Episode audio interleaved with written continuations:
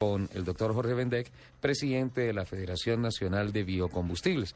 Y hemos recibido un comunicado de prensa en donde aparecen unas cifras alarmantes, como que, por ejemplo, eh, mm, un gran porcentaje de colombianos no sabemos qué es un biocombustible.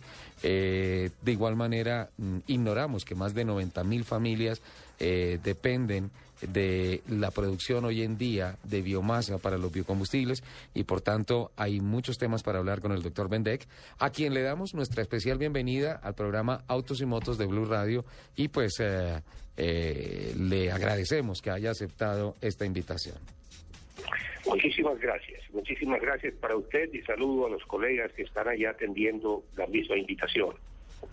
Muchísimas gracias a usted, doctor Bendec. Bueno, eh, información importante dentro de esta presentación que le hemos hecho. De igual manera, eh, quedó sobre la mesa de trabajo el año pasado, eh, perdón, el sábado pasado en Autos y Motos de Blue Radio. la preocupación sobre lo que contiene el decreto 4892 de diciembre de 2011 que deroga el E85 en materia de mezclas y deja abierta la posibilidad de que el gobierno pueda incrementar en más de un 10% la mezcla de alcohol carburante con los combustibles fósiles, eh, tal vez sin un fundamento técnico, tal vez sin, sin entrar a analizar qué podría suceder con los motores, con los depósitos de combustible, con los ductos, los filtros, los empaques, los sellos, todos estos factores, doctor Bendek. Sí, sin lugar a dudas que mm, el cambio de decreto para poder acogerse Colombia a la posibilidad de firmar un acuerdo de libre comercio con la Unión Europea. Acuerdo que se convertirá en un tratado una vez las 27 congresos de los países integrantes de la Unión lo aprueben. Eh, eh, acuerdo que ya fue aprobado, por supuesto, por el Parlamento Europeo, que es el primer paso.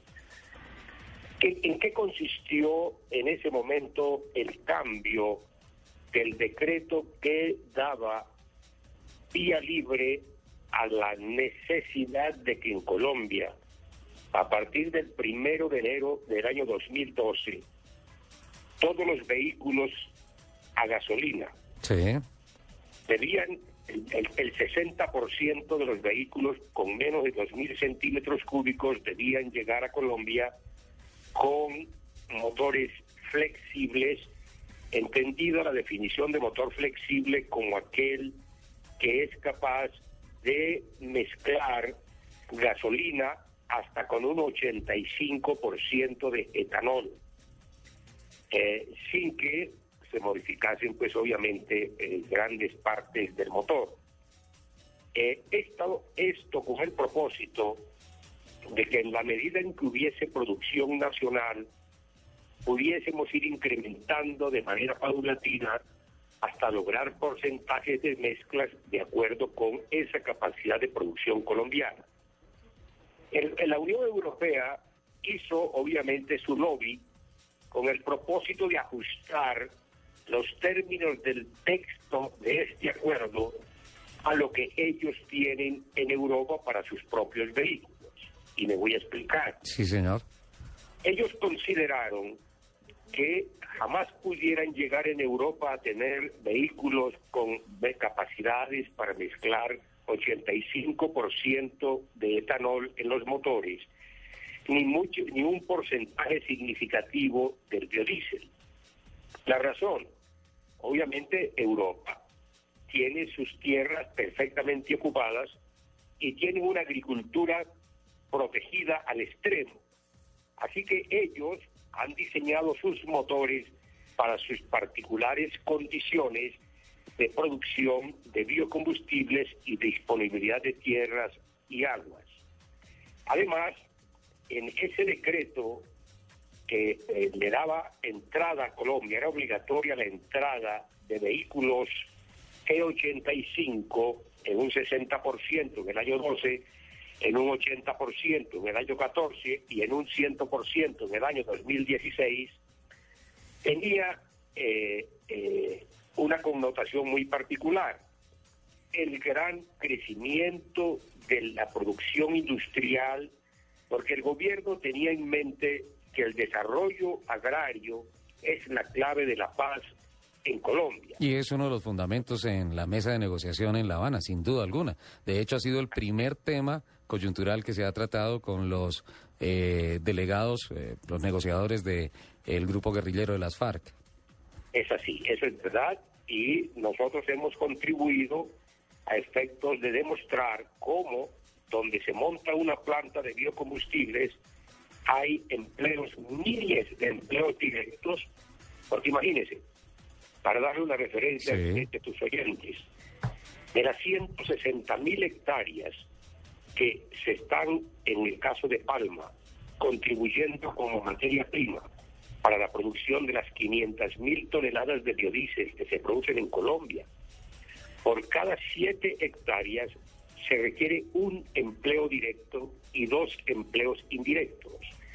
De esto le, le puede dar a usted una, una, una magnitud de los 23 mil empleos directos, que son 23 mil familias que están depengando hasta más de dos salarios mínimos hoy en día en Colombia en la palmicultura, porque es un sector especializado. Y si esto es así, obviamente que es una de las verdaderas locomotoras, para no decir la única locomotora agrícola que en Colombia está funcionando, es precisamente el sector de las materias primas para los biocombustibles.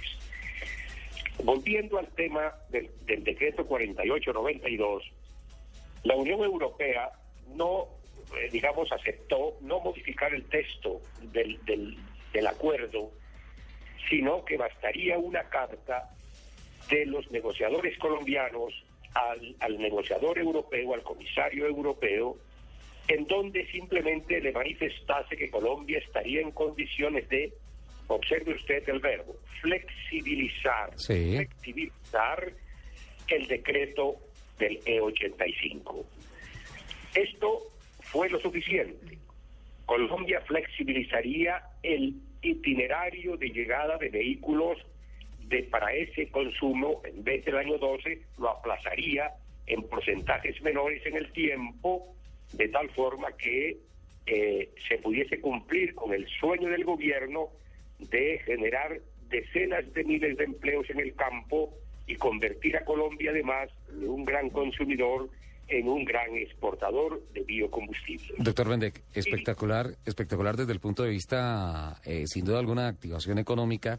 Eh, pero entonces empieza a surgir y por redes sociales empezamos a recibir preguntas de nuestros oyentes eh, transmitiendo, y hago un pequeño paréntesis, acaba de anotar gol Brasil, el partido va Colombia 0, Brasil 1 en la gran final del el torneo Esperanzas de Tulón.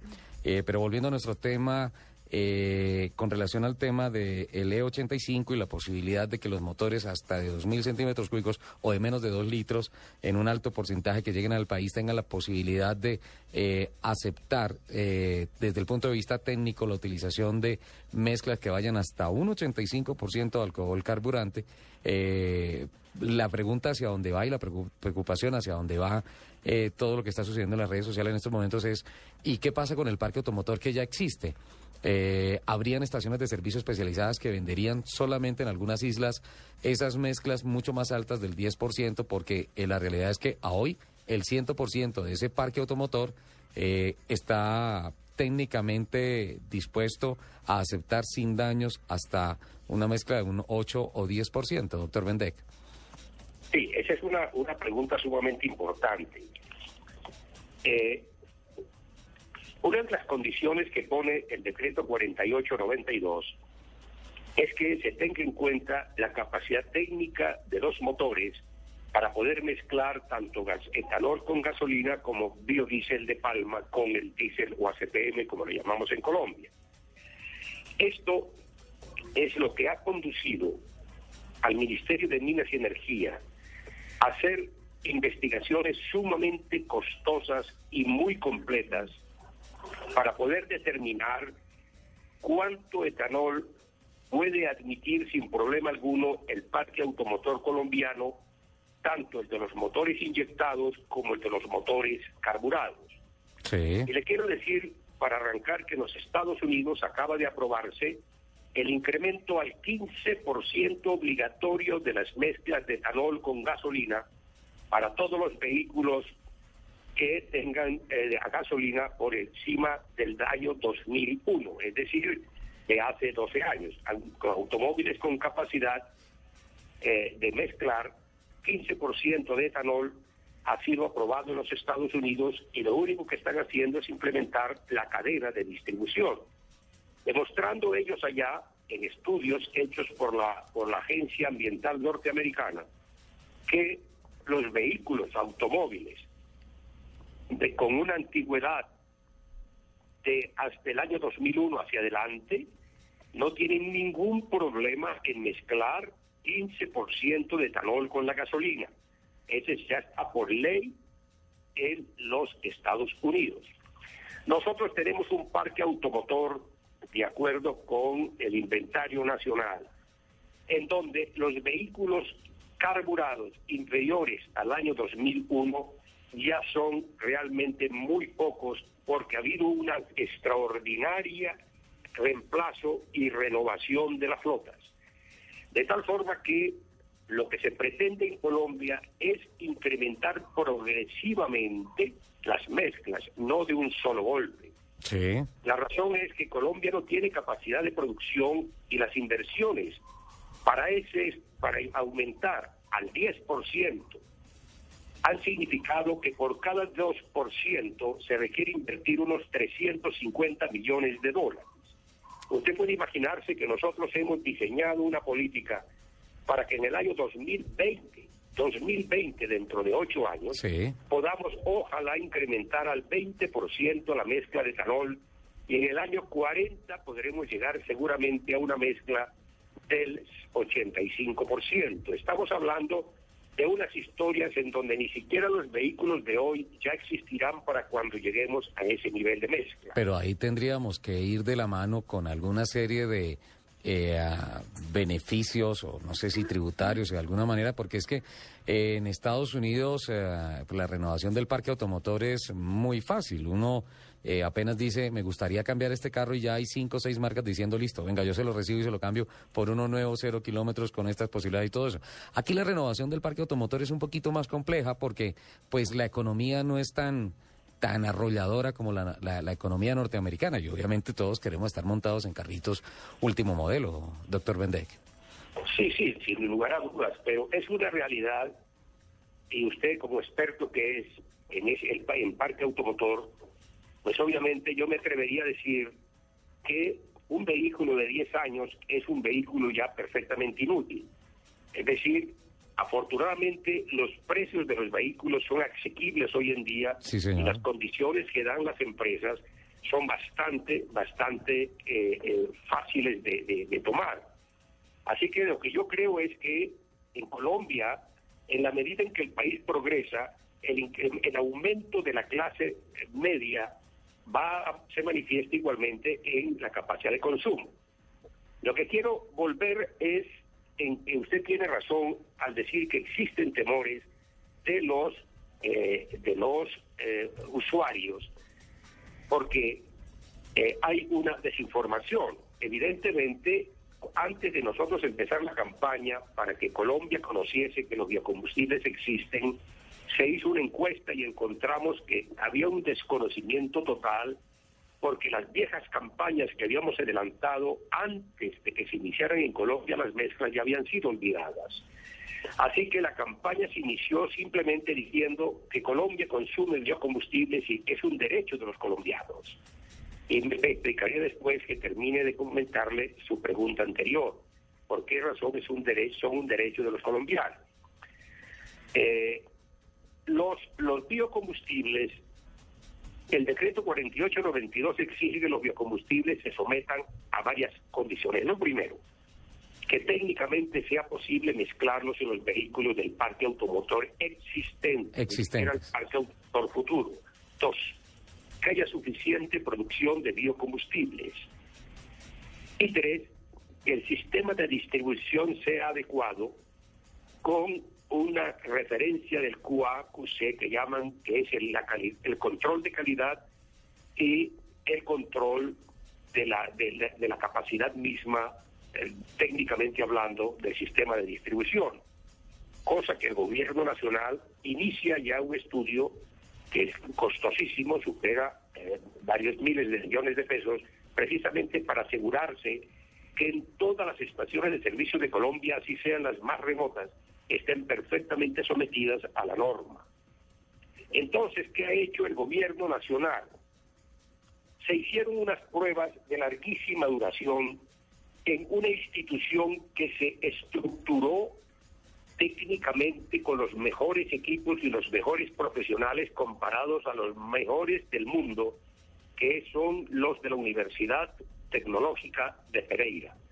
Existe en esta Universidad Tecnológica de Pereira condiciones para el análisis de motores y mezclas con combustibles eh, modernos, como se llaman estas mezclas, supervisados por otro gran instituto, uno de los 10 más afamados del mundo hoy en día, es el Instituto Colombiano del Petróleo, que tuve el honor de dirigir y de fundar hace 28 años. Entonces, el, en la Universidad Tecnológica de Pereira, dotada de los más modernos equipos y con profesionales y doctores venidos de las mejores universidades del mundo, preparados para este particular situación, han hecho los estudios por cuenta del Ministerio de Minas y Energía por un valor superior a 3 o 4 mil millones de pesos para demostrar, uno, que las mezclas del 12%, del 15% y del 20% de etanol con gasolinas no causan el más mínimo, pero fíjese usted, mínimo desgaste ni en los polímeros ni en las partes metálicas en contacto con las mezclas. Esto ha sido ratificado por el Instituto Colombiano del Petróleo, que considera que no existe ninguna, ningún desgaste en motores.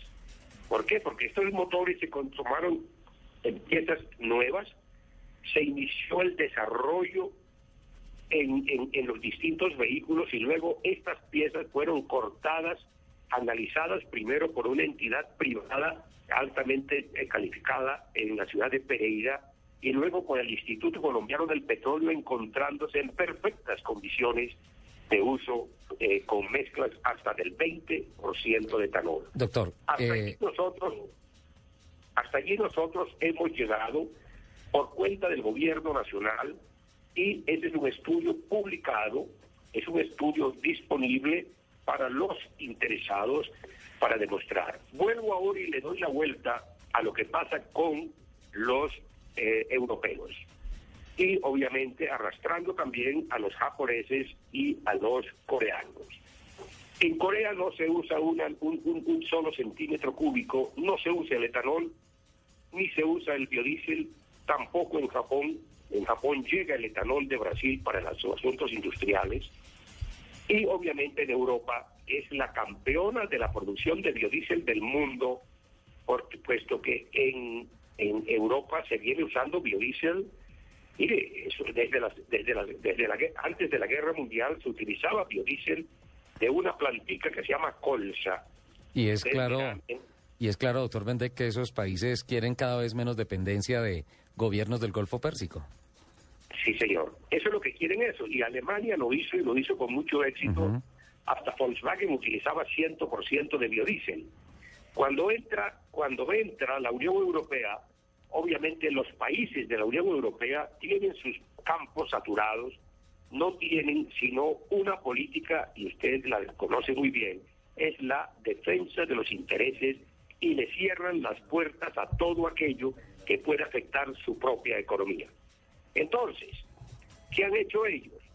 Como lo mencionaba eh, en, su programa anterior, sí. y nosotros lo pudimos comprobar en una visita técnica, una visita oficial que hicimos a la Asociación de Fabricantes de, de Automotores Europeos, precisamente en compañía del doctor Oliverio García, que es un hombre sumamente competente y muy distinguido.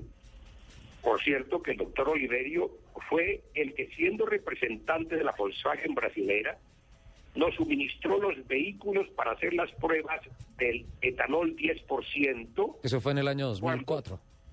Exactamente, usted recuerda eso muy bien. Sí, sí, señor. Y que hubo un resultado magnífico, esos carros, en vez de disminuir potencia, lo que se convirtieron fueron en verdaderos aviones para poder circular por las distintas topografías de los miles de kilómetros recorridos en ese momento.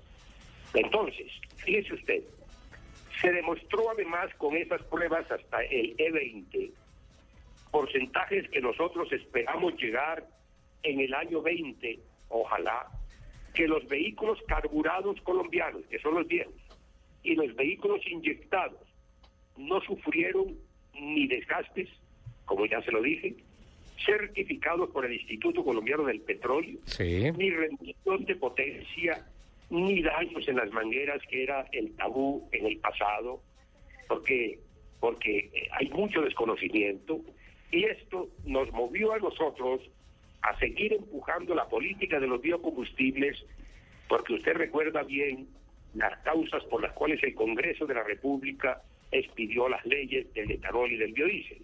La primera, reducir la dependencia del petróleo. Yo le ruego a sus oyentes que por favor tomen nota de la siguiente información. Primero, Colombia, cuando empezamos con esto de convencer al Congreso hace ya 14 años, tenía una relación entre lo que las reservas producibles y la producción de ese momento de seis años. Es decir, que las reservas de autosuficiencia colombianos duraban seis años. El Congreso de la República aceptó en ese momento que un país que necesitaba con urgencia crecer como una de las palancas de la paz necesitaba tener en el capítulo del desarrollo como primer capítulo el, el de la energía y aceptó que los biocombustibles en un país con tan poquitas reservas petrolíferas eran una alternativa para diversificar la canasta de los energéticos líquidos. Ese es el primer, ese es el, ese es el primer punto, doctor Bendek. Y qué pena, es que ya me estoy acercando al corte de noticias y uh, le pediría que por favor aceleráramos un poquito el tema porque de igual manera eh, hay algunas conclusiones con relación al decreto 4892, obviamente desde la perspectiva de, de, la, de la Federación Nacional de Biocombustibles. Y es que eh, para tranquilidad de los oyentes, uno, eh, si se aplican cambios, esos cambios han de ser progresivos, eh, fundamentados, obviamente era la gran preocupación que se que se hablaba el pasado fin de semana de que no habían algunos estudios técnicos. Hoy en día hay algunos estudios técnicos, sin embargo, eh, pues sería bueno conocer todo este, este detalle técnico para compartirlo con los oyentes de lo que ha arrojado la Universidad de eh, Pereira con relación a lo que se ha se ha estudiado en, en uso en largas horas de motores con hasta el 20% de la mezcla. Hay algunos ah, informes publicados por la CRC en Estados Unidos que evidencian algunos daños en bombas de gasolina con mezclas de E15, o sea, con unos porcentajes menores al 20%, pero de todas formas, eh, hoy en día se le puede transmitir a los oyentes que en efecto se están haciendo esos estudios técnicos y que, pues bueno, que tuviésemos un compromiso para publicarlos y transmitirlos para que haya más tranquilidad. Por otro lado, transmitir a los oyentes que también hay una preocupación de que en el caso de que se suba el porcentaje en la mezcla, se pudiese llegar a algún momento de que la oferta superara, eh, perdón, la demanda superara la oferta y en consecuencia eh, se tuviera se tuviera alguna escasez por no poder ofrecer el combustible en las estaciones de servicio en la mezcla del 15 o del 20% como como se puede establecer dentro del decreto 4892. O sea, esas son cosas por las cuales ya la gente puede estar tranquilo, doctor Bendek. Sí, sí, yo creo que usted ha hecho un resumen excelente eh, de lo que hemos conversado. Sin duda alguna que eh, esto es una política de Estado. No se trata de un grupo de inversionistas particulares que han tomado la iniciativa de, de hacer el negocio, no.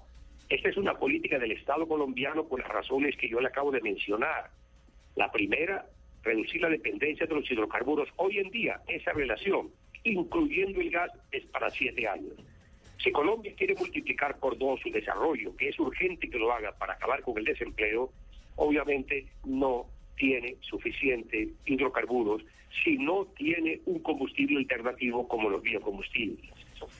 La energía es sinónimo de progreso, de paz, de desarrollo. Segundo, en aquellos tiempos las ciudades eran grises porque los fuentes de azufre, usted la recuerda porque usted es un experto, eh, eh, simplemente mantenía la ciudad con gente enferma. Yo era víctima de las enfermedades respiratorias en ese momento. Gasolina llena de plomo. Exactamente, realmente por el azufre que contenía, que contenía el combustible, tanto el diésel como la gasolina. Los biocombustibles, por venir de los vegetales, no tienen esos contaminantes. Luego, una proporción mezclada con el combustible fósil simplemente se traducía en una disminución de las emisiones contaminantes a la atmósfera. Y tercero, usted recuerda que hace 12 años no podía salir nadie ni al Cisca, ni siquiera 15 minutos de Bogotá por el sur para Villavicencio, donde estaba la subversión y estaban los delincuentes esperándolo a uno para poder eh, combater, poderlo secuestrar y poderles exigir eh, pagos eh, y, y simplemente arriesgando la vida. El gobierno nacional y el Congreso aceptaron que si nosotros hacíamos un desarrollo en los lugares de la patria en donde estaba el conflicto, el empleo rural justamente remunerado contribuiría de manera positiva a, una, a darle una tercera alternativa entre la coca, las armas y el, el, el, trabajo. Esto simplemente fue un gran aporte y las tres razones fueron aceptadas por el Congreso de Colombia y el apoyo del gobierno nacional, donde las plantas de biocombustibles están hoy instaladas, rodeadas de decenas de miles de hectáreas, en zonas remotas de la patria, allí nunca más volvió a haber violencia. Porque pues los principales defensores de sus derechos al trabajo, su derecho al ambiente, sus derechos a la, a la vida sana, es el trabajador, cuando está justamente remunerado. Doctor Bendek, así como lo dijimos el sábado pasado, este tema da para programas todos porque son absolutamente interesantes, pero desgraciadamente el tiempo vuela. Eh, tenemos que ya ir a nuestros compromisos comerciales y noticiosos de la hora. Em, obviamente queda abierta la invitación, doctor Bendek, presidente de la Federación de Biocombustibles, para que nos esté ilustrando sobre el tema y especialmente que nos comparta los resultados de estos estudios interesantísimos de la Universidad de Pereira y que han sido validados por el Instituto Colombiano de Petróleos con relación a este tema, porque finalmente nuestro carrito lo queremos mucho, nuestro bolsillo lo queremos mucho y todas las cosas que tengan alguna afectación que tenga que ver con ese miembro de la familia que es el automóvil, pues sin duda alguna nos preocupa mucho. Doctor Bendek, muchísimas gracias por aceptar esta invitación y le ruego el favor que esté pendiente de su teléfono porque seguramente lo vamos a estar consultando permanentemente con relación al tema. ¿Le parece? Muchísimas gracias y, y solamente para despedirme diciéndole a los oyentes de que sus carritos durarán mucho más utilizando biocombustibles que solamente utilizando los combustibles fósiles. Muchísimas gracias a usted y a ellos por la gentileza de llamarme. Muchas gracias. Jorge Rendec, presidente de la Federación Nacional de Biocombustibles en Autos y Motos de Blue Rando, haciendo muchas aclaraciones con relación al decreto 4892 y uh, generando eh, la tranquilidad para muchos de nuestros oyentes con relación a tantas inquietudes con relación a los posibles daños en sus motores utilizando mezclas superiores al 10% de alcohol carburante.